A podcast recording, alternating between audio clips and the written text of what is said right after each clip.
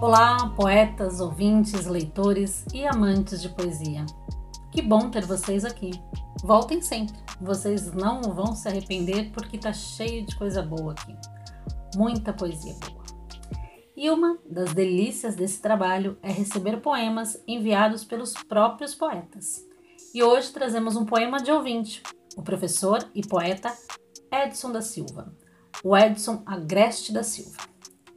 O Edson, logo nas primeiras semanas desse podcast, nos enviou um pedido para a leitura do poema O Guardador de Rebanhos, de Fernando Pessoa. E agora ele retorna à nossa caixa de entrada de e-mails, mas desta vez com o pedido de leitura de um poema dele. Que maravilha! Muito obrigada, Edson. É sempre uma honra receber poemas dos próprios autores. E você que é poeta e quer mandar para gente o seu e-mail para ser lido pelos nossos ouvintes, mande no e-mail umpoemapara@gmail.com.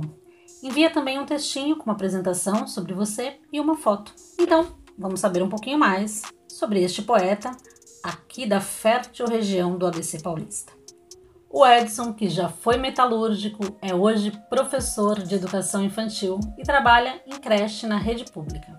Ele publicou em 1990, de modo independente, um livreto de poemas, Fulô em Terras Secas, Agreste, que foi lançado no auditório da Faculdade de Filosofia, Ciências e Letras, a FAFIL, Fundação Santo André. O Edson participa de saraus, festivais, adora pedalar e fotografar.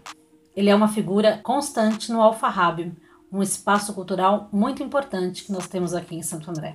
Sobre o nosso podcast, o Edson escreveu uma frase que eu gostei muito e vou ler para vocês. Carecemos a escuta e leitura de poesias numa forma de resistência e reexistência para a afirmação da vida. Que bonito, Edson. Muito obrigada.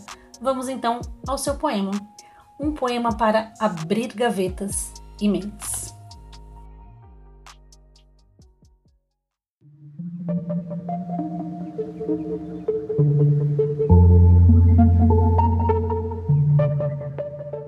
Catadores de palavras. Experimentar palavras, suas tessituras, tecê-las. Na ausência de texturas, palavras estão em todas as construções humanas, para fundá-las em bases insólitas. Toda a concretude não dá forma ao concreto, ao cinza das cinzas, a morte do poeta, morte reta, passada porta sem fresta. Muitos poetas em estantes, outros virão. Muitos livros estão fechados, sepultando o mofo. Falta criação sem pretensão. Faltam escritos incertos. Quando nada sabemos, já podemos começar.